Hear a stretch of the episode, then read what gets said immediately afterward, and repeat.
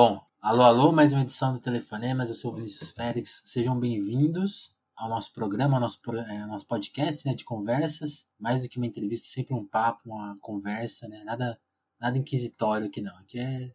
Estamos falando geralmente entre amigos, né? Vamos ver se, se a gente estabelece aqui hoje uma amizade com o nosso convidado. Quer dizer, aliás, antes de apresentar o nosso convidado, lembrar que o Telefonema está lá no Apoia, quem quiser contribuir. São planos de assinaturas de 2, 5 e 25 reais e com diferentes, diferentes, como que se diz? Recompensas.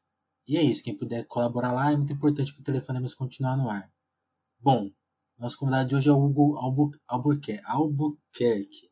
Tô, travado, tô meio travado aqui, porque faz tempo que eu não gravo. Retomamos o podcast faz pouco tempo.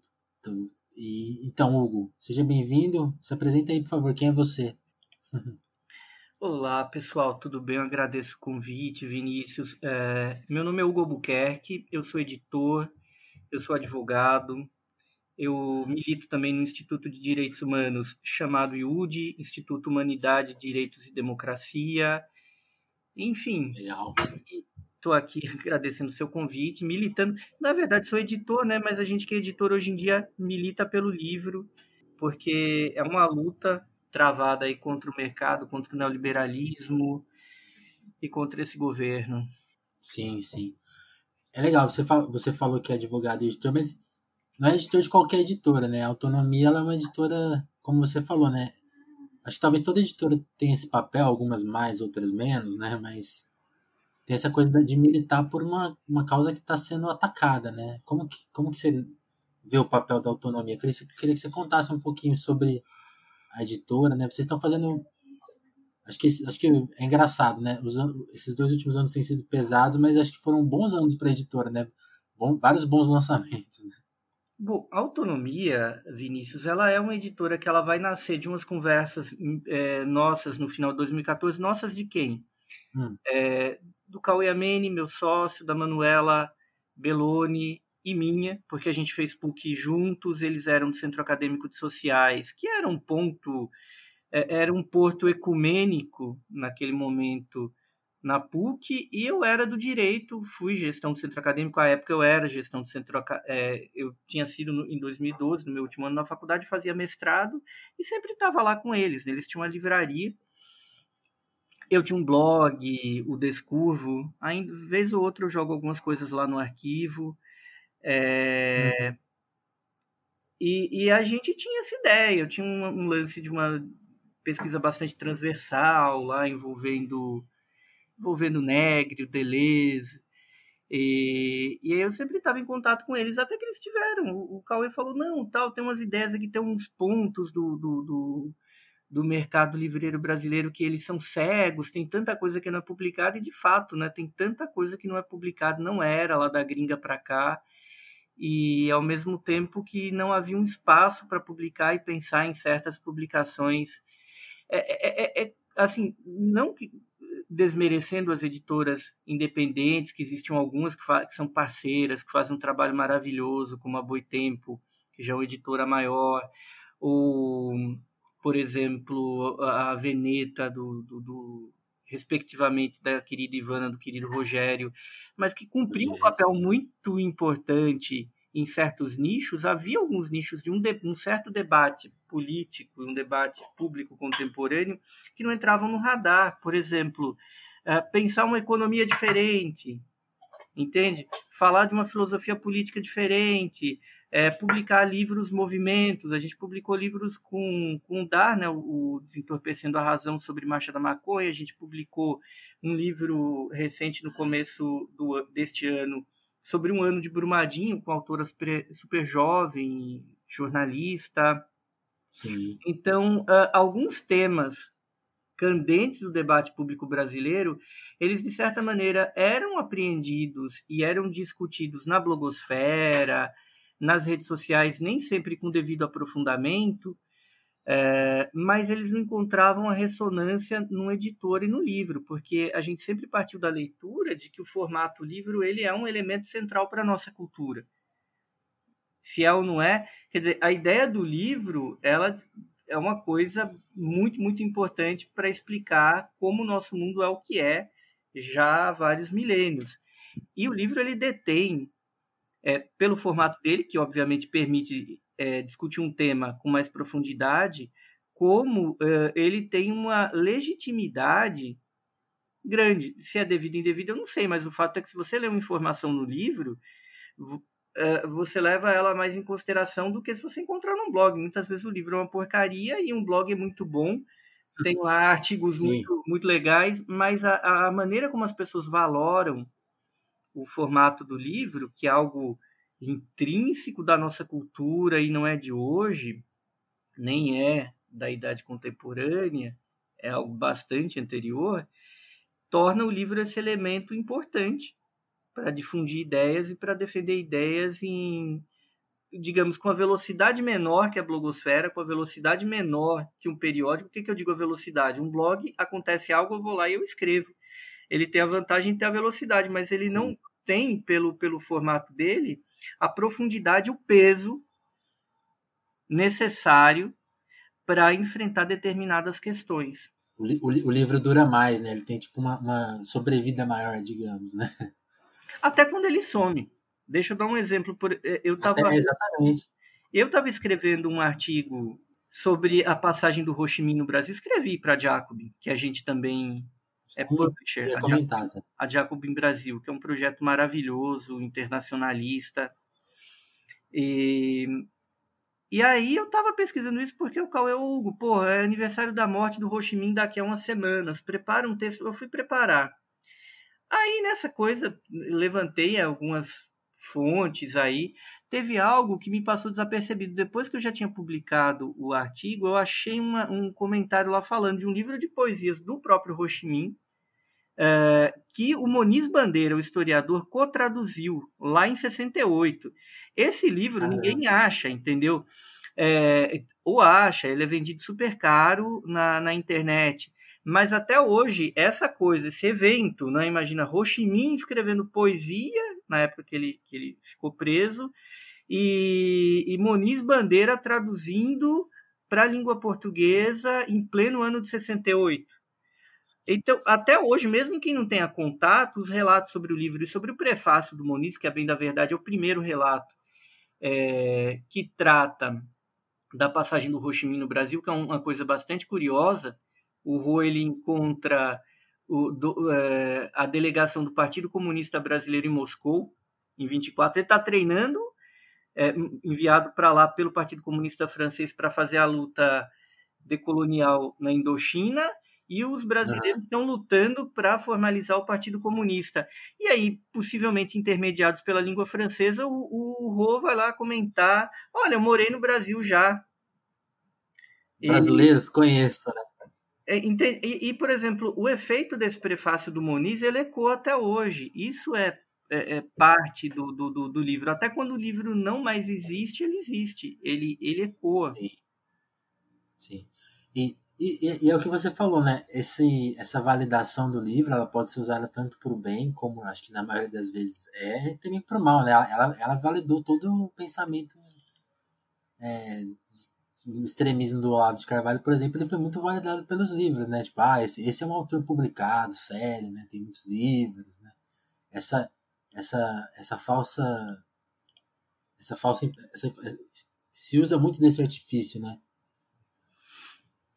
O Olavo tem um ponto Hum. Ele é o Olavo de Carvalho, ele, ele, ele é uma figura, ele é uma figura muito, ele é uma figura muito curiosa. Ele, ele, ele é um velho comunista que foi para a direita. E ele Sim. tem uma estratégia de comunicação de massas, de, de disputa na linha de massas, é, é um, uma ideia sofisticada. Tanto é que ele está incidindo da maneira dele no debate público brasileiro uh, de uma maneira radical e bastante efetiva desde os anos 90, mesmo quando ele era o nicho do nicho. Hoje em dia o Olavo ele é governo. Sim.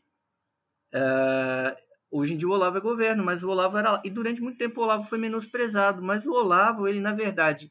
Olha que curioso, ele verte à direita toda uma técnica e uma forma de atuação que vem da tradição do partidão antes do partidão se degenerar e a degeneração uhum. do partidão é uma degeneração assim de uma acomodação pequeno burguesa que depois resulta até no próprio fim do, do, é, do, do, do, Roberto Freire acabando com o partidão para criar o PPS e se dizendo marxista até hoje. É, mas o Olavo ele, ele rompe evidentemente com a esquerda, ele tem aquela ideia dos velhos comunistas de uma atuação na linha de massas de organização de ideias, de incidência no debate público, e ele vai lá para a direita e se alia aos americanos, enfim, a esse movimento conservador. Então ele incide nas duas linhas, tanto na comunicação de alta velocidade pela internet, o Olavo, por exemplo, é um dos precursores do, do YouTube no Brasil, né? Blogosfera no é, Brasil, é ele, é um, ele é um dos pioneiros também. E, por outro lado, ele aposta na comunicação de, digamos, de baixa velocidade e alto peso, que é o livro. Então ele está lá publicando, publicando as ideias dele, fazendo as ideias dele chegarem na, no, nos lugares certos, né? Ou seja, lugares de comando que ele acaba uhum. seduzindo para um projeto conservador de ruptura com algum entendimento ali do que seria a ordem de 88. Ele vai seduzir quem? Juízes, militares. É, é aí que ele vai incidir com o livro. Lembrando também, né? Infelizmente, o Brasil é um país onde o livro, o livro tem um peso aqui como em qualquer lugar, mas o livro acaba sendo um artigo de elite pelos motivos errados. Hum? Pela, a gente tem baixas tiragens no Brasil porque a gente tem uma baixa quantidade de leitores que ilustram a baixa quantidade de pessoas alfabetizadas. É também uma questão de acesso ao livro, mas é uma, um problema educacional de fundo. Então, o livro ele acaba sendo também um, um meio de disputa entre as elites dirigentes do país. Ele, ele, nos Estados Unidos isso já é um pouco diferente, não é um pouco, é bastante diferente. Você tem, digamos assim, uma estrutura de leitura de massas, que tem a ver com a formação deles, tem a ver com o protestantismo, mas o livro lá tem um peso, tem uma conotação diferente. Então, o livro ele é mais massificado. Aqui, ele é algo que se volta aos escribas, aos entendedores, mas tem um peso grande, evidentemente que tem. E para quem não leu, o Olavo tem lá o YouTube dele. É, não é querendo desmerecer, mas quantos é, ouvintes, é, quanto, quanto, o quanto público do Olavo no YouTube é alfabetizado realmente? Talvez nem todo mundo ali consiga ler um livro dele. E, e também Sim. na esquerda. A gente já teve essa experiência, a gente tem trabalhado muito no canal da Autonomia Literária, feito entrevistas, feito debates. É, e, e aí a gente vê que determinadas pessoas que a gente nem esperava aqui no bairro, mesmo que conhecem a gente, foram lá e viram uma, uma entrevista que a gente fez. Né? Mas elas não leem o livro e não leem porque você tem um problema anterior. Então tem esse ponto que no Brasil o, o, é preciso atrelar as duas comunicações, acho que em qualquer lugar, mas no Brasil mais do que nos Estados Unidos ou na Europa, você precisa atrelar essa discussão de alta velocidade com a de baixa velocidade, porque certos meios de alta velocidade de comunicação eles são mais acessíveis para o público que entendem uma comunicação é, em vídeo ou em áudio como esta daqui, mas não, não, vão conseguir ler um livro, infelizmente, não conseguem ler um, um artigo de jornal. Sim, interessante. E, e, você tocou num ponto que eu acho importante, que é, você falou, né, do livro ser um artigo de elite, né? É de novo falando desses recursos do bolsonarismo, né, de você falar uma verdade, uma verdade você contar uma mentira, né? Porque se usa esse argumento justamente para taxar os livros, né? Tipo, ah, isso é só para elite, sem atacar o problema de fato, né? Que é o que você comentou, né? O problema não é não é, não é, não é exatamente ser um artigo da, da elite, escrito pela elite, mas tem toda a questão do acesso, né? Da produção, até, até dos preços, né? Como que você, como que você avalia essa mentira, assim? Como, e como ela ressoa bem por ser uma frase que, sei lá, os editores mesmo já falavam isso, né? Antiga, já é uma discussão antiga, né? Pô, o livro precisa se popularizar no, no país, né? Para, então, acho que quem acompanha por fora fala, não, mas o cara tá falando não é verdade, né? É um artigo de elite, né? Como que você lida com essa, com essa, contra, essa mentira, né? A gente está lutando. Ele não deveria ser um artigo de elite, ele é pelos motivos errados. O Paulo Guedes usou isso aí como exemplo para tributar, mas quer dizer, se você não quer que o livro seja um produto de elite, você tem de trabalhar para baratear e aumentar a difusão dele. Então, não é, ah, infelizmente é um, um produto de elite no Brasil, eu não tenho nada a ver com isso e eu vou tributar. Entendeu? Agora, é uma falácia evidente, vai lá. Eu, a gente explicou Sim. isso no artigo para Jacobin, porque, na verdade, se você é, você não vai arrecadar muito com livro. Será que o Paulo Guedes não sabe disso? Ele, na verdade, está propondo uma tributação muito alta para o livro que vai torná-lo um produto mais é, elitizado ainda, porque talvez ele queira isso, ele queira diminuir a, a distribuição, ele queira diminuir o acesso das pessoas aos livros. É, eu, eu comparo isso, o, o, o mercado livreiro brasileiro inteiro é menor que qualquer um dos grandes bancos. O, o, lucro dos bancos ano passado era umas 25, 26 vezes maior do que o faturamento de todo o mercado livreiro. Imaginar que você está discutindo ali a tributação de uma casinha e você ignora um prédio de 25 andares. Então, esse tipo de política do Paulo Guedes tem um nome no direito tributário. Eu não sou tributarista, mas conheço, né, frequentei as aulas de direito tributário Sim. na faculdade, que se chama extrafiscalidade. Extrafiscalidade, o que significa isso? É quando um governo ele cria uma política tributária para inibir ou para dificultar o consumo de algo. Isso que é feito no mundo inteiro com cigarro. Agora, tem uma explicação: cigarro gera uma série de doenças, é, onera o sistema de saúde. Então, você cobrar tributos altos para diminuir as margens e, e, e, diminuir lugares que vendem o cigarro e gera adicção, é claro, é, né? faz todo sentido do mundo. Agora, o livro faz mal, né, em si? Qual, qual, qual seria o objetivo de você fazer uma política de extrafiscalidade sobre o livro? Porque finalidade arrecadatória não é, propriamente. É irrisório que você vai arrecadar com o livro. Vai dar bilhão? Isso aí que o, que o, o Guedes. Não vai dar bilhão. Por incrível que pareça, não vai dar. O mercado livreiro está ali nos 5 bilhões e pouco de reais. É, a medida dele vai arrecadar algumas centenas de milhares de reais, mas vai quebrar as editoras, vai tornar o livro mais caro, vai empobrecer os profissionais do livro, os tradutores, os revisores, vai apertar, vai dificultar toda a operação para arrecadar o quê? Centenas de milhares de reais. Aí a gente tem de ir na coisa na propositiva. E eu, a gente estava discutindo isso internamente na editora há pouco. Por exemplo, ah, surgiu também essa polêmica. E a pirataria também, e o fato do pessoal converter em PDF, o fato do pessoal vazar o PDF. Gente, a solução para todas essas questões estaria em compras governamentais para montar bibliotecas. Eu quero que as pessoas tenham Sim. acesso aos livros da autonomia literária gratuitamente. Evidentemente, na atual situação, a gente precisa do, vender o livro para conseguir financiar a produção e pagar o pessoal que trabalha para a gente, que não é um trabalho voluntário. Assim, algum, sabe, a gente, em grande medida, faz um trabalho militante. A gente não ganha nenhuma grana ferrada com isso. Muito longe disso. A gente trabalha muito. E, e aí, Hugo, falando, mas, falando mas, na visão de leitor, os livros da autonomia têm um preço até mais camarada que de outras editoras é, grandes, assim. Né? Sim, tem, mas a gente até busca é, velar por isso daí, com toda a dificuldade que isso representa, porque se parar para pensar, a gente não tem reajustado já há alguns anos, né?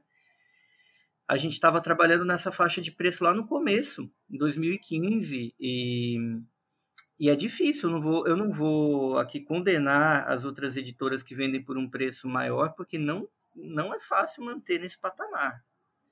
É...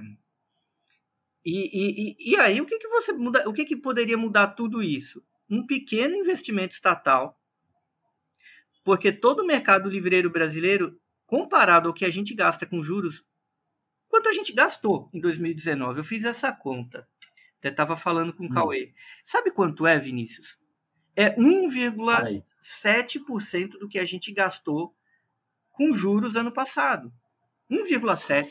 Se o governo brasileiro quisesse comprar toda a produção brasileira de livros, ele ia gastar o que ele gastou, 1,7% do que ele gastou ano passado. É nada. É nada o governo poderia ter, o governo federal poderia ter um amplo programa de, de criação de bibliotecas pelo país, gerando empregos na construção, é, no emprego de pessoas para atenderem lá, usando essas bibliotecas como aparatos, aparelhos educacionais e culturais, inclusive para realizar programas de alfabetização. e, e para permitir o acesso ao livro do cidadão, ao mesmo tempo que ajudar as editoras. Não, não precisa de muito dinheiro. Na verdade, a questão não é grana, a questão não é uma crise, a questão é um projeto. Já dizia o grande Darcy Ribeiro, a crise da educação brasileira não é uma crise, é um projeto, é um projeto. É, toda essa dificuldade que a gente tem, a gente como, como, como editor e vocês como público leitor, é, é uma, é uma questão de falta de política pública. Mas a gente não está debatendo problemas estruturais do país há muito tempo. A gente está debatendo mistificações e tretas de internet. Isso é um ponto que a autonomia tenta fazer um pouco diferente. A autonomia literária tenta qualificar o debate, até mesmo no Twitter. Lá, eu estou aqui com o Twitter da autonomia aberta neste exato instante. Mas a gente é, a gente precisa qualificar um pouco esse debate, cara, que está aqui, como ele está colocado no campo progressista. Ele está é, muito vil, está muito centrado no, no, no, na disputa usando rótulos, num fra... numa briga entre irmãos, uma, uma guerra intestina. Isso tem de mudar, né? Sim. E aí, antes, acho que antes até da gente entrar nesse tópico do Twitter, acho que queria seu comentário. Você falou, né? faz tempo que o Brasil não, não discute é, coisas estruturais, né? Aí, usando sua experiência de advogado com no direito constitucional, que, como que você lê, assim, como, você enxerga que a, essa ruptura foi realmente ali na, no impeachment, era, era um pouco anterior, ou o Brasil sempre foi meio desregulado mesmo, assim, porque eu, eu também fico com essa sensação, acho que faz uma década que o Brasil não avança em nada estrutural, né? Pelo mínimo, assim, talvez. Qual que é a sua leitura? Os dois, né? Tem um problema estrutural de fundo, é, que uma parte da, da, do campo, digamos assim, social-democrata da esquerda é, insistiu nessa mistificação de 88, que 88, e eu digo a Constituição, tinha de boa, tem de boa ainda, é fruto não de uma, de uma outorga, não de um acordo de amigos, não de, de, de um do produto de um debate intelectual de notáveis. O que 88 tinha e tem de boa, eu falo a Constituição de 88, é o quê? É o produto de um embate real, né? Entre, entre de uhum. classes e classes organizadas. Você acha que sem as greves do grande ABC teria a Constituição de 88? Claro que não. Aquela Constituição, ela alude a isso daí. Ao mesmo tempo, ela não ela mantém determinadas e importantes concessões para a burguesia. Então é um pouco isso. A gente achou, ao contrário do que a gente achava no, há 100 anos, quando o Brasil tinha um movimento socialista muito um movimento socialista pequeno, mas muito vigoroso, muito bem organizado e muito mais lúcido, que é a luta que produz essa reforma estrutural. E não há possibilidade de você alterar esse quadro por meio de um reformismo que vai ocorrer com, ah, vamos democratizar as instituições. Isso exige um tipo de impacto muito mais profundo e de, de, de, de, de luta social mais intenso que abale essas estruturas de um país que foi durante muito tempo uma colônia, uma colônia escravagista, brutalmente escravagista, e que se tornou independente também numa acomodação de elites, e quando, por incrível que pareça, aquela monarquia que a gente tinha no século XIX para sobreviver ia bancar certas reformas, veio lá e derrubaram ela com um golpe militar, não é outra coisa. Então, a gente tem, a gente tem uma, uma perseverança de uma oligarquia que vem lá da época da colônia no tempo, né? E, e depois, com, com o elemento republicano, vieram os militares, que são um elemento moderador pressuposto durante todo o tempo. Em alguns momentos, eles estão lá de maneira aposta, seja nas duas ditaduras que nós tivemos, né? a, a, a República da Espada, nos primórdios ali da, da República, a ditadura militar de 64 e 85, ou agora esse, essa coisa meio híbrida. Então, evidentemente, você tem um problema de fundo aí, e há uma questão conjuntural, para o bem ou para o mal. Na questão conjuntural foi o seguinte: É, o Lula ele, ele, produziu um paradoxo muito interessante de ter feito re, determinadas reformas não estruturais, mas que elas alteraram a dinâmica do jogo lá na década de 2000. Inclusive o início de uma política nacional do livro, né, de isentar dos tributos que a gente ainda pagava, enfim. Não foi o suficiente, mas foi alguma coisa, né? Isso tirou. Uh, de alta, né? Isso é, pois é, Vinícius. Isso muda um pouco o jogo. Por outro lado, Lula não investiu ou não conseguiu entrar no que seriam reformas estruturais do Brasil. Ele cozinhou o galo. Foi uma política de comer pelas beiradas e cozinhar o galo. Houve uma intensa liberação liberação de, do potencial das energias dos oprimidos, das classes trabalhadoras, e, por outro lado, uma reação a fogo brando da direita nacional a ponto de gerar esse quadro atual. Aí você tem os descaminhos aí do, do, do lulismo. Aí eu vejo, foi um equívoco colocar a Dilma, não pela figura que a Dilma rep, eh, representa como pessoa, ou historicamente, mas porque ela não não era um, um, ser da política. E ela precisava ser um ser da política. E nós precisávamos de um ser da política no bom sentido, ali em 2011. Alguém que fosse capaz, inclusive, de engatar a, a, a segunda. Né? O Lula fez as coisas, não tinha como parar, tinha de avançar. O próprio Lula tinha um pouco de medo e de receio. O Lula achava que podia gerir de, de, de uma forma meramente econômica aquilo que ele havia deflagrado na década de 2000. E aí, nessa confusão uhum. da reação da direita e um certo passo para trás do lulismo com a escolha da Dilma, nós tivemos um cenário que deu em 2013, que as pessoas foram à rua, mas foram à rua como? Né? Para reivindicar coisas certas, para reivindicar sem dúvida alguma, mas qual a direção daquilo? E, a, e, isso foi colocado no bolso por uma reação da direita. Eu já temia que isso ocorresse naquela época, eu era pessimista e não deu outra. Mas eles não tinham uma figura que pudesse é, fazer uma restauração liberal propriamente dita.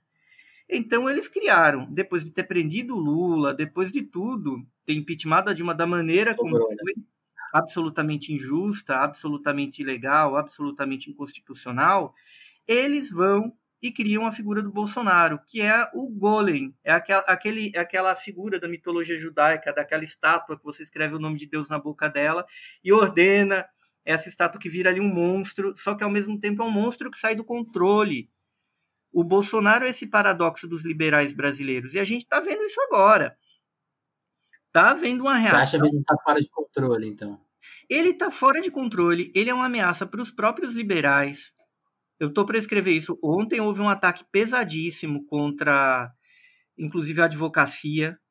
E, e, e, ao mesmo tempo você tem essa figura que é a Lava Jato, que eles estavam juntos, eles se separaram, agora a Lava Jato está agindo por debaixo dos panos, lançou um ataque pesado de, de, de, criminalização dos advogados do Lula. Eu digo ontem, não sei quando o programa vai ao ar, eu me refiro a, a, a 8 de setembro.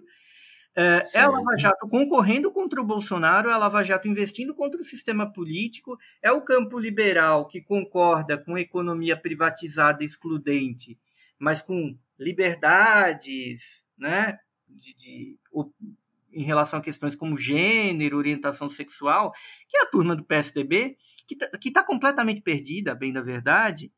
Aí você tem essa coisa do Olavo, do Bolsonaro lançando uma, uma ofensiva aqui. Tem o Moro e uma parte do aparato de justiça lançando um ataque em outro aspecto para se reafirmar. É, e, e, aí você tem a esquerda perdida numa estratégia de, de achar que a gente vai conseguir se colocar. A gente não vai se conseguir, a gente não vai conseguir se colocar eleitoralmente. O Evo Morales teve a candidatura. O Evo Morales tomou um golpe na Bolívia. Aquilo não foi ocasional. O Evo não roubou eleição alguma. E agora eles vão fazer uhum. uma eleição e vão dar um jeito de fraudar até a morte para que o candidato do Evo Morales não seja eleito presidente. No Equador ocorreu o mesmo. Nos dois casos, além da, do uso judicial e, e, e para dar um golpe branco, você também teve o papel das Forças Armadas e das polícias. Houve um grande levante no Equador no final do ano passado. Foi suprimido como mano militar. No Chile, a mesma coisa Por que, que o governo Pinheira não caiu? Porque houve uma intensa repressão. Parte da esquerda brasileira fala: ah, mas a China em Hong Kong, que é uma questão super controversa, mas a China ela não usou 1% da força que o Pinheira usou aqui do lado contra os manifestantes. E a mídia internacional não está chamando Pinheira de párea. Veja bem. E, a, a, gente, a, gente, mal sabe o nome dele, por exemplo. A gente mal sabe que o presidente do Chile se chama Sebastião Pinheira e que teve eh, milhares de pessoas presas, mulheres estupradas pela polícia, né, como forma de assustar manifestantes. É, pessoas que foram propositalmente cegadas pela polícia, tomaram tiro de bala de borracha, não foi uma nem duas, foi muita gente, para a gente achar que isso foi uma coincidência. Quem que segurou a porra dos regimes lá? Quem derrubou o Evo? Militares e a polícia. Quem segurou o presidente do Equador? Os militares. Quem segurou o presidente do Chile? Os militares. Qual o lado do presidente do Chile e do Equador? O lado americano. Qual o lado do presidente do, da Bolívia que ganhou uma eleição e foi derrubado? Ele era né, um, um nacionalista, defensor do multilateralismo no plano internacional, um índio, inclusive. E, e, aí a gente pega aqui o caso do Brasil também. É, é muito improvável que eles permitam judicialmente que, que o PT concorra nas próximas eleições. Talvez a gente veja um ataque do tipo de cassação do registro do partido. E da esquerda também. Isso eu falo PT, mas isso vale para o resto da esquerda também. A gente tem um cenário muito claro nessa direção. É, e, e, na dúvida, se o aparato judicial e midiático falha, vem os militares. Então, Sim, a é esquerda. Final, então, aí né? é errada a estratégia da esquerda. A esquerda está agindo como se estivesse numa normalidade. A esquerda tem de entender que ela não está na normalidade, ela vai ter de agir para mobilizar os setores que ela ainda tem no intuito de parar a produção. E aí chamar a burguesia para negociar. Não tem como você ir negociar sem pressão. Se você não Sim. cria um quadro eh, anterior, isso contraria a mais elementar teoria da negociação. Né? Mas, mas, mas e aí, tem até uma questão, você falou da pressão muito bem, e, e é engraçado isso, né? Porque todos esses, esses recortes violentos que a gente tem, né? Porque to, todas essas atitudes são. É a gente tá, você falou, né? Da, da, eles estão indo para cima dos liberais, né? Então, assim, o Itzel e o Eduardo Paes que, que, se escutarem esse momento vão pensar, pô, estão vindo para cima de mim, né? Então, então a gente vê essa, essa, justamente essa parte, né? A judici, o judiciário vai, vai primeiro, a mídia, depois talvez venha uma pressão militar. E todos esses atos são, são violentos, né? O impeachment é uma coisa violenta, né? Fica esse ar de, ah, foi dentro das regras, né? Sempre fica esse ar de uma certa institucionalidade que é muito falso, né? Mas acho que talvez no impeachment, porque ainda tinha uma, pelo menos uma impressão de, de popular, mas as coisas que o Bolsonaro faz, por exemplo, elas não têm nenhum respaldo na rua antes e pós-pandemia, né? A pandemia nem pode ser usada como justificativa, né? Como que você, como que você acha que, que nesse momento que não, não, não tem exatamente um apoio popular ou, ou tem a gente que não enxerga ele direito? Como que você lê isso? Do apoio popular do Bolsonaro é complexo, né? Primeiro, a gente tem uma ideia errada ainda muito romântica de como se dá a opressão. E é romântica no sentido técnico, né? Supor que tem uma hum, tá. vítima e tem alguém que oprime. Quando a gente fala de opressão social, opressão de massas, isso é um sistema que passa por uma uh, antes antes da opressão vem a constituição da subjetividade para que as pessoas obedeçam de tal e tal forma. É o que o genial Etienne de la Boétie, seguindo uma tradição que vem dos antigos, escreveu lá no discurso sobre a servidão voluntária do século XVI, que influenciou muito Spinoza, que depois influenciou o pessoal que realmente entende do jogo no século XX, como William Reich, como Gilles Deleuze. O que é que é? As pessoas muitas vezes lutam contra si como se por si fosse. E isso não é ocasional, Vinícius, isso não é manchete. Manchete é quando o carteiro morde o cachorro, não quando o cachorro morde o carteiro. Sim. Tá? A servidão voluntária é regra, ela não é manchete. É assim, a, servidão voluntária continua pelo milênio que se segue.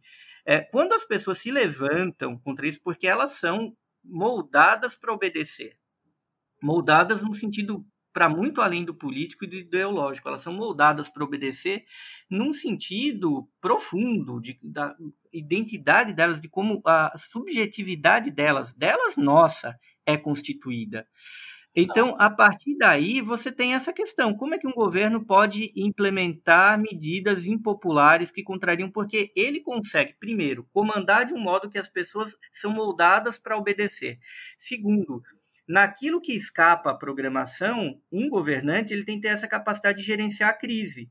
Ou seja, tem lá a equipe econômica do governo enriquecendo os bilionários e eles falam: Bolsonaro, vai e se vira. O Bolsonaro fica com medo aí que o preço do arroz aumentou, falou até uma loucura lá de controlar preços.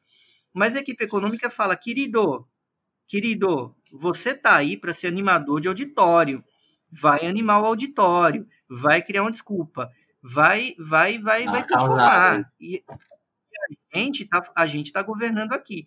Onde é que entra a coisa do Bolsonaro? Essa é essa bomba semiótica, tá bom? Que, é que significa ser essa bomba semiótica? É ele ir performar. O que, é que ele tem a oferecer para o cidadão brasileiro pobre? Concretamente nada. Mas tem toda essa subjetividade miserável, marcada por um machismo, por uma violência, do, da típica figura do operário pobre que apanha de todo mundo e ele vai lá bater na mulher, bater nas crianças. É, é, é, é, ele vai odiar o filho que é, que é homossexual, ele vai. Muitas vezes ele é afrodescendente, mas ele vai discriminar a pessoa que é mais negra que ele, para se autoafirmar numa pretensão de branquitude. Então o Bolsonaro mobiliza esse ódio. É um presidente que fala esse absurdo e empodera, nesse sentido psicológico, certos setores que estão ali embaixo. Tem um ponto muito importante do Bolsonaro. O neoliberalismo, esses liberais fofos e democratas que se colocam contra o Bolsonaro e que historicamente bancaram esse neoliberalismo que desagregou a nossa sociedade e justificou o, o, o, aumento do aparato policial, veja bem, Bolsonaro vai lá fazer política em cima dessa grande base de policiais e de familiares de policiais, que totalizam milhões de pessoas no Brasil. Do outro lado, você tem a, questão do fundamentalismo cristão com várias denominações evangélicas. Não estou aqui é, simplificando o que é o movimento evangélico no Brasil, mas a gente sabe que existe uma hegemonia conservadora no campo evangélico. O Bolsonaro, justamente por ele não ser exatamente um evangélico, mas por ele ser essa figura tão suco de Brasil, né? Ah, meio católico, meio evangélico, e, e, ele não ser um bispo, não ser um apóstolo, não ser dono de uma igreja, ele é o cara que reúne as grandes lideranças evangélicas, oferece um naco do Estado, oferece perdão de, de, de dívida tributária, e ele põe essas lideranças para fazerem uma política, sendo que, com a larga desagregação social que o Brasil tem vivido, sobretudo com esse colapso do, do, do pacto lulista na década de 2010, uh, grande parte das pessoas foi se refugiar onde? Nas igrejas porque a esquerda se afastou das massas. Então elas vão buscar apoio de toda natureza, inclusive material, nas igrejas. Então a quantidade de brasileiros que eram evangélicos, que estavam em torno de 22% em 2010, hoje são 30, levando em consideração que 37% dos deputados são bancada evangélica. Então o Bolsonaro ele estrutura um poder que não tem nada a ver com o governo dele, mas simplesmente com a pessoa dele ser essa figura, ser visto e reconhecido como o primeiro é, presidente evangélico do Brasil e que usa de toda uma linguagem que é compreendida por esse público, que veja bem, eu estou falando de 63 milhões de brasileiros aproximadamente. Então ele consegue se comunicar com um setor que já dá uma base, digamos ali, de pelo menos 20% do eleitorado, por razões que, não tra que, transcendem a política, né? Tem a ver com essa pessoa como ele se apresenta como personalidade política. Tem a ver com esse aparato de segurança que o Brasil montou. E aí eu estou falando de polícia, mas isso envolve de maneira estendida todo esse aparato de segurança privada e suas Sim. famílias, não é? Com essa retórica, cidade, né? essa retórica belicosa, né? E isso mobiliza toda essa figura que é do guardinha da esquina, que é um guarda privado, por obra e graça do neoliberalismo. Então, a gente está falando aí de uma base que o Bolsonaro consegue dialogar a priori, que é muito grande.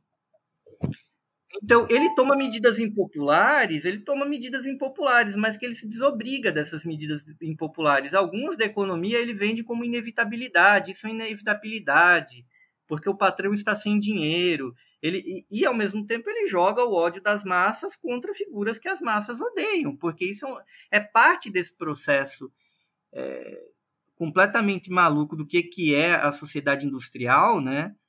Essa coisa que a gente uhum. vê a partir do século XIX, essa, essa neurose que as pessoas vão ter de é, direcionar para algum lugar.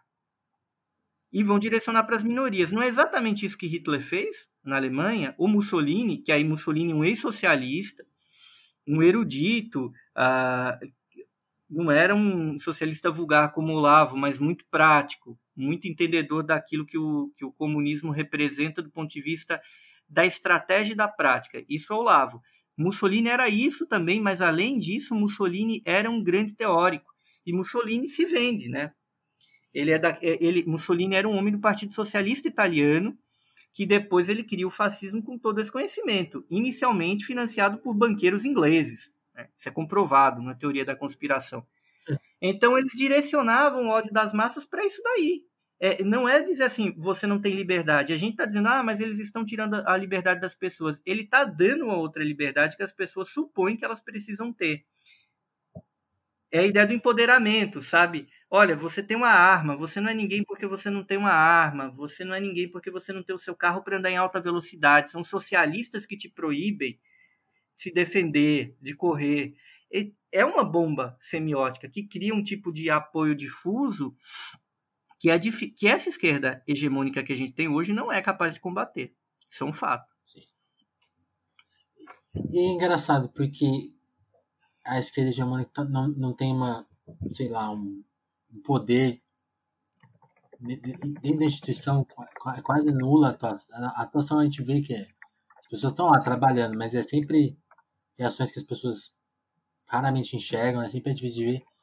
E nesse espectro que você falou de agora eles estarem até, você mencionou, né, o descontrole. Então até, até o liberal que apoiou na primeira hora já tá meio tipo, tá, tá guerreando ali, né? tem uma guerra. Você consegue fazer algum, alguma análise da, da parte da mídia, por exemplo, que é tão importante nessa hora do ataque aos, aos políticos, né, aos políticos de oposição, por exemplo, né, na hora de escandalizar um, um, uma operação policial, uma investigação, né? Porque uma coisa que eu, venho notando, assim, esses dias eu, eu tenho visto muito Globo News, né? E, e, e, o posicionamento da Globo News, por exemplo, é sempre contra o Bolsonaro, né? Você, em nenhum momento do dia, a não ser talvez alguma coisa econômica, mas também até as econômicas sempre ficam meio, tipo, ah, é, será, sabe, fica, não é, não é aquele apoio esclarecido, né? É sempre, o apoio econômico é meio difuso, e as, e as, e as, e as, e as coisas mais doidas são, re, são rechaçadas, né? Mas soa muito, sabe, é uma coisa assim que não cativa mais ninguém. Você acha que tem a ver também com essa construção de uma base, essa assim que apoia e que concorda com alguns desmandos? Você acha que, você acha que em algum momento a gente vai ver uma, uma mídia sem força, talvez, ou incapaz de assim como a esquerda talvez tenha perdido um pouco o pulso, ela vai perder o pulso também? Ou, Eu acho ou tá que a mídia, a mídia tradicional brasileira, ela ela está entre a cruz e a espada. É, uhum. pela, da seguinte maneira, ela defende pelos seus interesses econômicos a priorísticos uma agenda econômica que o governo banca, de certa forma. E então ela não consegue romper em, em, absoluto com o Bolsonaro. O Bolsonaro é obrigado a ser aliado da banca para tocar o projeto. O Bolsonaro espera ele não depender do Guedes daqui a algum tempo para ele mudar o regime. É isso que o Bolsonaro quer. Hoje ele não tem escolha. E hoje o Guedes não tem escolha. Por outro lado, o Guedes ele mantém o Bolsonaro, inclusive com o Bolsonaro sendo contra esses impérios de mídia tradicionais tá bom? Globo, Folha, Bolsonaro não quer nada disso porque o Bolsonaro sabe que ele nunca vai poder concentrar poder como ele quer e como ele precisa, enquanto existirem a Globo, existir a Folha, existir de certa forma o Estadão. É, então o Bolsonaro tem apostado numa mídia mais fiel. É, por exemplo, o Jovem Pan, ele criou a CNN, foi o maior golpe que alguém deu na Globo em toda a história da Globo, que foi a, a coisa da, da de colocar a CNN para concorrer com a Globo News. A CNN Brasil é a tele Bolsonaro. É, e ele tem investido muito, de uma maneira descarada e desproporcional, no SBT, na Record. É, é, é uma questão bem maluca. A Bandeirantes foi colocada para fora desse arranjo, a Rede TV não, né? Inclusive a Bandeirantes se aproximou via agronegócio agora dos chineses. Então tem uma disputa política aí do que, é essa mídia. Há uma clivagem nessa mídia. Ela concorda com a política econômica, mas eles têm uma, uma grande divergência em relação ao Bolsonaro.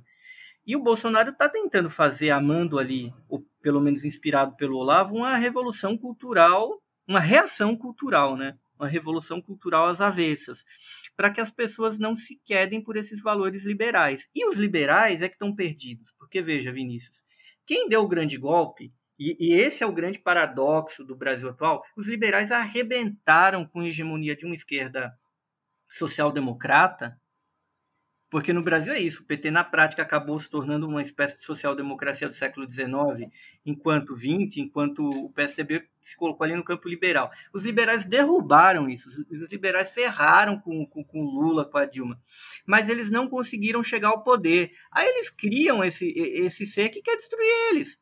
Então os liberais é, conseguem destruir todo mundo e não conseguem construir nada. E a burguesia olha isso, fala, ok, os liberais controlam ainda as instituições, o judiciário, a mídia, mas eles não conseguem colocar uma pessoa no poder.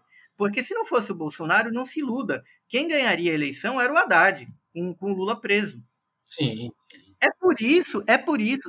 Ou você acha o quê? Vamos imaginar aqui que o Bolsonaro não recebe nenhuma legenda, o pessoal derruba o Bolsonaro, o que, aliás, é ainda muito fácil para a burguesia brasileira.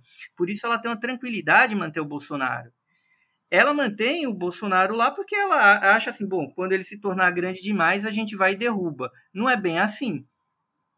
A história da humanidade ensina que não é bem assim. Não foi assim com Mussolini, não foi assim com, com Hitler, mas eles têm bancado dessa maneira. Eles falam, bom, os liberais hoje perderiam e quem governaria o Brasil era o Haddad. Se o Haddad bate chapa nacionalmente com o Geraldo Alckmin, ele teria vencido. Ele teria vencido o Amoedo, então é por essa singela razão que o Bolsonaro está lá. Ou seja, o país ele, ele está conflagrado como nunca esteve em sua história. Exatamente. Porque, porque é, é, eu acho que tem um erro de leitura aí, né? Apesar do poder econômico da mídia ser ainda extenso, né? E acho que assim, as garras deles já não estão só mais na mídia, né? As empresas elas têm, têm estruturas enormes, né? Então as, às vezes a fonte de financiamento delas nem é mais a mídia, né? A mídia é só um acessório dessas empresas. Mas é o que você bem falou, né? Talvez elas. Aí eu, minha, minha a leitura errada seja, né? Tipo, ok, a gente derrubou o Lula, derrubou a Dilma, mas era outro contexto, né? De, de poder e de até de forma de lidar com um, um contragolpe, né? A reação do Bolsonaro tende a ser muito mais violenta e descabida, né? E talvez não aconteça, né? pode chamar ele de bandido dia e noite na TV. Talvez as pessoas não queiram derrubar ele, né? Ninguém pode prever isso, né? Eu acho que hoje é, o consórcio da elite brasileira ele ele está rachado. Veja bem, a Globo é uma a família Marinho é uma parte importantíssima do que pode se chamar de oligarquia brasileira. Ela é minoritária, por ela o Bolsonaro não estaria no poder mas tem uma outra parte que considera que é, ele é um mal necessário. Eu acredito que hoje, se houvesse um consenso, ele cairia muito, muito rapidamente, Entendi. porque não é difícil mover. Ele está ganhando tempo para tentar fortalecer as bases dele e solidificar esse apoio que ele tem, que não é tão grande assim. Ele é um apoio que, se a gente parar para pensar, ele é grande, mas ele o apoio concreto ao Bolsonaro né? ele tem um apoio duro que é grande, que é de 15%, mas o fato de alguém com apoio duro de 15% conseguir congregar mais alguns ali de maneira flexível a depender do momento, mostra a fragilidade dos outros setores, porque hoje a esquerda não está conseguindo mobilizar mais do que 10%, eu digo assim, mobilizar, não estou dizendo ter o apoio circunstancial na hora do voto. Então, o país está uhum. muito fragmentado. E o Bolsonaro ele consegue, graças a esse, esse, ao meu ver, essa articulação é, militar policial evangélica, ele consegue chegar num setor, ele consegue falar para 30% da população brasileira que é evangélica, ele consegue o apoio sólido e sincero de grande parte desse setor, e ele consegue é, um setor que pode ser laico e, ou católico, e seja militar e policial, e alguns setores da classe é, média branca tradicional. Então ele tem 15% de um núcleo duro, e ele tem um pouco mais do que isso de apoiadores e simpatizantes. Então ele consegue, ele conseguiu, graças a isso, é, passar essa borrasca do pior momento da pandemia. Pode ser que tenha uma segunda onda da pandemia de Covid aqui no Brasil. Não é improvável, ainda mais levando em consideração toda a irresponsabilidade das Nosso pessoas. mas ele conseguiu atravessar a borrasca com certo êxito, porque ele consegue fazer uma política de massas. O fato é que a única pessoa da esquerda que consegue fazer um discurso que chega nas pessoas que junta lá com criar o Lula. Assim, a única coisa que realmente conseguiria congregar de alguma maneira é o Lula. Agora, como é que as pessoas, eu digo, os liberais e alguns setores até da própria esquerda, que passaram esse tempo inteiro tentando destruir o Lula e a Dilma, vão apoiar o Lula? É aí que tá um, é um ponto complicado. E esse neo-PT que o Lula montou, e aí está na conta do Lula, é um, é um PT que ele está discutindo com quem? Por exemplo, quem entende o que o Fernando Haddad fala? Entendeu? Eu acho que sim, eu, com os meus jargões, essa comunicação maluca que eu estou jogando aí um brainstorm aqui hoje contigo, até eu consigo me fazer compreender mais, acho, junto às massas. As pessoas simplesmente não entendem. É, então a gente está numa armadilha aí, e essa armadilha tem favorecido esse agente oportunista que é o Bolsonaro, sem dúvida alguma. Se ele continuar no poder, o que, que vai acontecer? Ferrou para a gente, vai ferrar para a Globo também, mas o negócio, essa aliança com o projeto econômico do Guedes é tão grande que eles não derrubam. Eles podiam simplesmente chegar e derrubar o Paulo Guedes e falar: bom, a gente vai derrubar, botar um outro governo aí e, e botar um liberal também na economia, tem um monte, um monte que pode fazer essa coisa do Paulo Guedes com um pouco de verniz e de um jeito fofinho, tipo Armínio Fraga. O Armínio seria muito mais capaz de chegar, só que o Armínio não tinha o Bolsonaro dele. Para o Armínio chegar lá, ele ia precisar ter um comunicador como o Huck. Mas o Luciano Huck tem as limitações dele. O Luciano ele é um grande comunicador, mas talvez ele não tenha a fibra para aguentar as pancadas que o Bolsonaro aguenta, porque o Bolsonaro em muitos momentos ele fica nas cordas tomando porrada e ele sabe ficar nas cordas tomando porrada e sair para vencer a luta. O Bolsonaro sim, sim, a... Diga. Não, desculpa te cortei, Hugo. Não, é, é, eu só achei isso eu acho engraçado né? essa questão do não sei se dá para chamar de ego assim, mas essa esse zelo pessoal, né, uma, certa, uma espécie de consciência, né? tipo, ah, ou até de vaidade, acho que, acho que a palavra que define maior, realmente tem que ter uma falta de vaidade, né, para aguentar essa, esse tranco, né, o cara parece que talvez, talvez realmente o Hulk não, não aguentaria esse tranco, né, tipo, ver a imagem dele destruída e segurar essa onda. Né? Eu não sou psicanalista, e é. a própria psicanálise fala que é preciso ter um cuidado na análise de pessoas públicas vivas, né? Como eu não sou psicanalista, mas dando essa pincelada, me ocorre, talvez os amigos psicanalistas que vierem a nos ouvir podem me corrigir, mas o Bolsonaro tem traços de perversão clínica. Não estou fazendo aqui uma análise moral, mas análise clínica. Muito provavelmente ele é um perverso e, como tal, ele tem uma tendência pronunciada ao suicídio. Então, ao Bolsonaro não importa muito morrer. Como ele não liga para morrer, ele pode matar pelo menos simbolicamente, com facilidade. Então ele consegue ter, ele consegue ser essa figura que fica nas cordas, apanhando e vence a luta. Ele é um Muhammad Ali ao contrário. Sim. Mas não é, não é o oposto do Muhammad Ali. E, como diria o Steve Bannon falando do Trump, o Trump é um grande counter-puncher né, um contra-atacante, aquele, aquele boxeador que luta no contra-ataque. Muhammad Ali não era propriamente isso. Muhammad Ali era um cara extremamente técnico, mas que sabia fazer uma luta tática de ficar nas cordas e definir ela, e aguentava apanhar, sobretudo, coisa que nem todo boxeador aguenta. O Bolsonaro, nesse sentido, ele não é um contra-atacante como o Trump, mas ele é um sujeito que sabe ficar nas cordas. E o mérito dele é reconhecer essa limitação e aguentar apanhar. Pegando aqui um exemplo não do boxe, mas do futebol, o, o, Bolsonaro é o centroavante caneludo, ele é o centroavante brocador trombador, sabe? Que não tem habilidade alguma, mas ele, ele sabe se colocar, ele sabe apanhar e bater nos zagueiros, e ele mete a canela dele e a bola entra para o gol. Ele, ele é um ser sem habilidade nenhuma, né? Mas ele tá ali marcando gol. Ele é aquele, ele é aquele atacante série B, sabe? Aquela figura meio antológica. Sim que está ali empurrando a bola para o gol. Qual a habilidade que o sujeito tem? Nenhuma. Mas ele também não é um sujeito leve, pequeno. Ele é um grandalhão que fica trombando, que fica cabeceando, que bate o pênalti. Ele é tipo um Henrique Dourado melhorado do, do, do da política. E a esquerda não está preparada, porque a esquerda, no pós-lulismo, ela sofreu várias inflexões. Uma delas é uma inflexão de cair num certo ideário liberal, que não dialoga com a grande massa, que é, é de certa Muito maneira. Pirula, então. Hã? Como? Para ficar na analogia do futebol, é muita firula, será? É, você tem, sabe, a esquerda hoje eu tenho a impressão que ela se tornou um pouco aquele jogador de meio campo leve, que não aguenta uma encostada e, e já reclama. É um pouco aquilo ali do, do Neymar na Copa 2018, sabe? A figura do Caicai.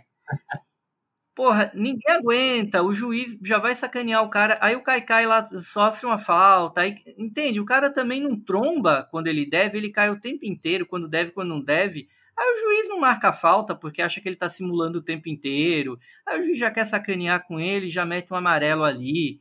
Às vezes ele toma uma pancada, o juiz acha que é ele simulando, ou finge achar que é ele simulando e mete um amarelo. Então esse joguinho da esquerda, a esquerda parece que ela tá reunida hoje para ir tretar no Twitter, cara. Caramba, a gente precisa falar sobre isso de, de redes sociais. A galera vai se matar nas redes sociais, vai atacar o outro, vai, vai, vai não sei o quê. Sabe, é uma maluquice, é uma coisa. Eu, eu te coloco uma pecha, eu falo que você é alguma coisa, logo você está desautorizado nesse debate. Que coisa horrível. Sabe, que coisa horrível a gente está passando por uma crise muito profunda nesse sentido. É, e uma coisa que eu sou contrário ao identitarismo. O signo da esquerda sempre foi o, a alteridade, pensar no outro, se colocar no outro. É claro que se a pessoa ela faz parte de uma minoria oprimida, ela tem uma história de vida e ela tem uma memória de lutas pessoal, inclusive biográfica. Mas esse debate do tipo, ah, eu sim, logo você é um homem branco esse tipo de debate ele não, nem toca as questões estruturais do que é o racismo, do que é o machismo, do que é a discriminação por orientação sexual. E além de tudo, ele, ele, ele serve para criar uma verdadeira guerra no interior da esquerda. Ele não cria uma prática, é, é uma, é uma prática, na verdade, construída numa não prática, desagregadora de má consciência, de julgamento, de, de linchamento até e não há um debate uhum. qualificado de ideias. Isso é tóxico, cara. É tóxico, é uma dinâmica tóxica de briga interior que não nos ajuda, não nos ajuda nas nossas organizações e movimentos. Muito pelo contrário, faz a gente se matar enquanto o Bolsonaro está lá. E, ao mesmo tempo, é uma forma de você disputar questões comportamentais, questões pessoais com a direita conservadora, onde eles nadam de braçada a gente, como esquerda, vai conseguir defender as liberdades quando a gente fala que as pessoas têm de eh, ter suas liberdades plenas naquilo que não envolve, não é. Não é. Está fora do crivo de julgamento da sociedade. É, por outro lado, a gente não vai disputar modo de vida com a direita. Isso é uma ilusão de falar, olha, nosso modo de vida é livre. Qual o nosso modo de vida? É também muita arrogância da nossa parte. Então, quando a gente para de debater economia, a gente para de debater política, a gente começa a discutir comportamento, a gente começa a querer impor a nossa lógica de comportamento, que é mais recente, que é mais uhum. ousada, que nada contra a corrente, a gente está fadado à derrota. Aí as pessoas vão dizer isso, ah, isso é um capitulismo em relação ao conservadorismo moral, de maneira nenhuma, mas a maneira estratégica como se tem conduzido uma luta contra o conservadorismo moral, que é uma grande cortina de fumaça que a extrema-direita utiliza, o jeito que está sendo feito está errado. Sabe qual é a prova que está tá errado? Está dando errado. Como é que você acha que o Bolsonaro está no poder? A galera vai querer o quê? Brigar, vai preferir brigar comigo? Briga com a realidade, está brigando com a realidade. A estratégia de comunicação que tem sido feita com as massas não ajuda ninguém, não ajuda nenhuma minoria. E, e para o meu ver, o erro está aí. Sim. É, e talvez seja mesmo um erro tático, né? Porque se, se, se se, se, essa, se, se, eles se por algum motivo eles tiverem que diminuir essa propaganda, né? Porque eu acho isso muito louco, né? A, a, entrar em choque também propagandeia a, a prática, né? Então, acho que propagandeia a prática, né? Então é muito engraçado o quanto, o quanto esse debate estimula, né? Porque eu fico pensando, se deixarem o conservadorismo sozinho, talvez você vai ver muita gente migrando, tipo, clamando por liberdade daqui a pouco, né? Quem sabe, né? Mas eu queria, você falou do Twitter, eu queria mencionar isso porque a autonomia ela acaba tendo um, um protagonismo, assim, assim, por exemplo, por, por isso que tive, a, primeira, a minha, primeira, minha primeira pergunta foi no sentido, talvez seja um momento ruim, né? Dos livros e até de publicações de esquerda nesse, nesse cenário maior. Mas eu acho que há dois, três anos atrás, quatro anos atrás, a gente não imaginava o Caetano falando do, do Jones na Globo e até o papel que a autonomia tem hoje, publicando a Sabrina, que também tem uma popularidade no YouTube, e, e que, acabam, e que acabam protagonizando esses debates no Twitter também, né? Eles são, às vezes, viram alvos de gente da esquerda e também dos liberais. Agora, agora o colonismo de jornal descobriu eles, né? Então tá começando a atacar também. Aí fica a minha Nossa, pergunta, como você tema. lê isso? Você deu uma, você já deu uma breve comentário, mas eu queria também perguntar, você acha que o Twitter não, não é meio impossível que essa coisa se resolva ali, porque ele foi feito meio que para isso, assim. Mas, mas comenta essa primeira, essa, essa primeira pergunta. O Twitter, o Twitter é um problema, sim, ele foi feito para isso, a gente tem que saber como lidar com ele de uma outra maneira. Se isso é possível, eu não sei, porque é uma puta plataforma construída em nível industrial e internacional. Aí, voltando, questão do Jones Manuel. Primeiro, é, nosso autor é uma pessoa que vi, assim, mora lá em Pernambuco, é meu conterrâneo, só que eu moro aqui, ele tá lá, lá em Pernambuco. Tive com ele uma única vez, a gente conversa sobre alguns temas. Não milito com ele na mesma organização. Tem uma leitura ali da Itália, não sou um losurdiano, li algumas coisas do Losurdo, tenho uma visão diferente, concordo com a crítica do Losurdo ao liberalismo. É, não uma série de coisas ali do Losurdo em relação à Itália e talvez os descaminhos do comunismo na Itália mas isso é um problema grande. Me filiou até uma outra tradição na Itália, mais próxima do Negri e da autonomia operária. É... Agora, os ataques que são feitos ao Jones são absolutamente desproporcionais e, e, e sem querer ser, ser identitário. Agora, é, é, aqui, não sendo identitário, mas aqui é um ponto importante para a gente discutir raça, porque veja bem, Vinícius, querido, o Caetano não foi atacado por dizer o que disse. O Losurdo foi muito pouco atacado por dizer o que Exatamente. disse. Quem foi atacado foi o cara jovem, negro, nordestino e comunista que teria desencaminhado o Caetano, que é uma referência cultural muito importante para esses liberais. Então eles atacaram o Jones como um corruptor. Veja, como, como um, um, jovem de 30 anos pode ser corruptor de um homem de 78, porque indicou um livro que esse homem de 78 leu e eles não leram. E, e ao mesmo tempo me impressiona, porque esses liberais eles falam tanto do stalinismo, mas o que de pior o stalinismo tinha, eles apoiam. Percebe, Vinícius? Sim, sim. Eles apoiam e, e porque, essa... porque porque o que é que o stalinismo tem de pior? Encarceramento em massa e o uso do judiciário para a eliminação de adversários políticos. Os liberais brasileiros, por favor, apoiam isso. Ou, ou não? Então, como é que os liberais brasileiros podem criticar o stalinismo, sendo que eles eles falam do gulag e não reconhecem que as prisões brasileiras são gulags? Gulags até piorados, eu diria, porque aqui você não pode trabalhar para detrair a pena. Por favor. E eles lançam um ataque contra um intelectual negro. Veja bem, quem entre os socialistas brasileiros aí mais reivindica o Stalin? Reivindica até a picareta. O Breno Altman. Pode chamar o Breno Altman aqui. O Breno vai confirmar isso que eu estou dizendo. Eu não estou difamando, nem caluniando ele, não. O Breno reivindica uhum. o Stalin. Cara, o Breno já sofreu um ataque parecido ao do Jones? Eu nunca vi. Nunca. É. Nunca. Já foi atacado, já foi criticado. Eu nem sabia.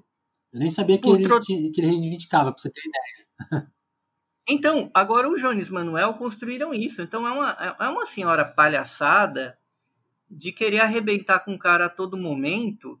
E, e, e, de certos trotskistas também, que eu acho que, sei lá, imaginam que o, o, o velho Leon era o Pepe Murrica da União Soviética, quando não era, era um guerreiro, e que bom que era, um, o líder do Exército Sim. Vermelho. Então eles ficam colocando, ah, o Trotsky foi uma vítima. O Trotsky era um guerreiro, poxa, travou, foi morto covardemente a mando do Stalin, sim. Mas também eles vendem uma coisa, ah, o stalinismo, a violência de Estado. Os trotskistas querem o quê também? Querem que os liberais deem biscoito para eles, porque na hora H, esses liberais vão botar todo mundo na cadeia. E é muito, eu diria, covarde, canalha a maneira como o Jones vem, vem sendo atacado. Podia não ser meu autor, podia nem conhecê-lo, mas esse tipo de coisa me cheira mal. Fiquei muito triste, assim, até com algumas pessoas da, das redes que eu divergia, mas tinha um respeito, como o Celso Barros, lá que escreve na Folha, que tinha um blog bom, na prática a teoria outra, mas num conteúdo mais centrista ali, por assim dizer, do que eu defendo. Mas, poxa, o Celso perguntar, ah, esse cabra, ouvi dizer que esse cabra é o Jones Manuel, é stalinista. Ah, peraí, cara, peraí, entendeu? Sim, não, bem, é, não é... Eu fiquei bem frustrado isso, com isso. É, isso não, não é assim que você debate, colocando uma pecha na pessoa. Uma outra coisa é colocar, nossa, o Caetano citou, o Jones é um jovem, tal. Você tem de reconhecer o papel do Jones na, nas redes. E falar, ó, dito isso, o Losurdo tá errado por isso, por isso, por aquilo. É, ah, o Caetano tá colocando um ponto que não é defendendo nenhum tipo de horror socialista que tenha sido cometido sob o nome do socialismo, mas é apreendendo uma crítica que tem de ser feita sobre o liberalismo. Entende? É uma. É, é, é, é onde até, que o Caetano está falando né, errado? Sim. Pelo menos ali na fala ao, ao Bial, ele não faz nenhum elogio né, a, a, a aos, aos, aos, à União Soviética. Ele não faz nenhum elogio a nenhum. Nada, mas assim, o fato dele ter, dele ter anotado. Ele, ele só expõe Exatamente. Ele só expõe, tipo, ah, eu comecei a ler o liberalismo como uma coisa ruim, porque também escravizou, também matou, também encarcerou, né? Então, mas esse é o problema. Esses senhores, eles querem esconder os crimes do liberalismo. A gente Exatamente. precisa escrever o livro branco do liberalismo. Não tem o livro negro, tem que ter o livro branco do liberalismo, porque o liberalismo é isso. É um movimento difuso, furtacor, é, furtacor assim, como ele se ele aparece, mas a cor do liberalismo é, é branco, né? Uma ideologia branca, burguesa, primeiro mundista. Parece que a prisão é um acidente, né? Vamos ser sinceros. E, e os crimes do liberalismo? Sim. Parece que a prisão é um acidente, né? É um, é um acaso, né? Não... Pô, que pena, pessoas cometem crimes, a gente tem que re, re, re, represar elas aqui, né? Parece que é só isso. O liberalismo é um negócio muito doido. E eu acho que a gente tem de discutir os crimes do liberalismo, sim. Entendeu? Sim, é isso. E eu acho que e você acha que eu acho que porque aí, aí que tem aí é contar a, as duas coisas, né? Esse momento de exposição acaba resultando em momentos como esse do, do Jones, que você até, até lamentou, né? Tipo, o debate fica bem ralo, bem até desmotivador em alguma medida, mas aí eu queria, aí pra gente fechar a entrevista, acaba sendo um bom momento, né? Porque tipo, há, há quatro anos atrás, acho que, acho que não tinha essa luz para os livros de autonomia, para esse tipo de debate, né? Porque eu acho que nessas brigas algumas pessoas estão sendo nominadas, né? Tipo, ó, realmente, pô, que decepção, cara. O cara faz um ataque covarde, ou, ou, ou até, enfim, o, de, o, debate está mais posto, né? A gente está começando. Os liberais se negam a ver os crimes, mas a gente está cada vez ficando mais evidente, ó, tem vários problemas aí, cara. e a gente já sabe deles. Olha, eu acho que a situação assim, a gente tem pregado no deserto há um tempo, a gente nunca, lá em 2015 a gente já não estava falando que as coisas eram simples, né? A gente já estava falando que o cenário, o pau estava comendo e o cenário era mais complexo do que a galera queria aceitar. Então também tem um certo efeito da nossa pregação no deserto e além da, do efeito dessa pregação no deserto, tem o fato de que, olha, a gente está falando, tá tudo bem errado. Infelizmente as coisas têm acontecido. A gente não queria estar tá nesse papel, mas a gente está. Então isso dá uma abertura. Por um lado, a gente está tendo o privilégio de publicar autores que contribuem bastante é, para o debate político radical. Por outro lado, a gente tem uma construção como editora, não apenas como uma publicadora de livros, mas como editora que constrói uma narrativa. A gente tem uma tessitura narrativa nas nossas publicações, né? Tudo ali faz sentido. Cada livro Sim. da autonomia literária está ali, ela tem um Parece sentido uma série.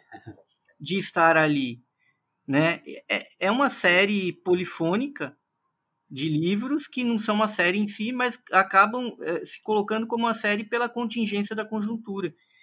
E, e a partir daí isso nos favorece, sejam os autores que a gente tem o privilégio de publicar, seja a maneira como a conjuntura ajuda que, inclusive, esses autores sejam conhecidos por outros públicos que eles passam a ter por meio da gente. A gente consegue isso, isso me deixa muito feliz como editor. Sim, que legal. E aí, Hugo, para fechar, tem, tem Jacob esse ano impressa? a gente tá correndo para ela ficar pronta, já tem coisa pronta aí. Eu não posso me comprometer com um cronograma porque a pandemia veio e apertou tudo, mas é para ter, entendeu? A gente está trabalhando aqui, já tem a, a, eu já vi a prévia da capa nova, tá linda o site está funcionando direitinho. A gente só acabou atravessado por essas contingências do do destino. Entendi. Sim, sim. O, mas, mas a gente está aí, tá super animado com o projeto. Tem, eu, inclusive, você... Claro. Não, vai lá, pode, pode falar, cortou. Não, que a gente vai ter, sim, a gente está debatendo, e você me lembrou, tenho dois é, textos aqui para mandar para o site. E. E vamos que vamos, tá bom? É isso. Hugo, Hugo queria te agradecer pelo tempo, pelo papo, valeu mesmo. Muito obrigado, hein?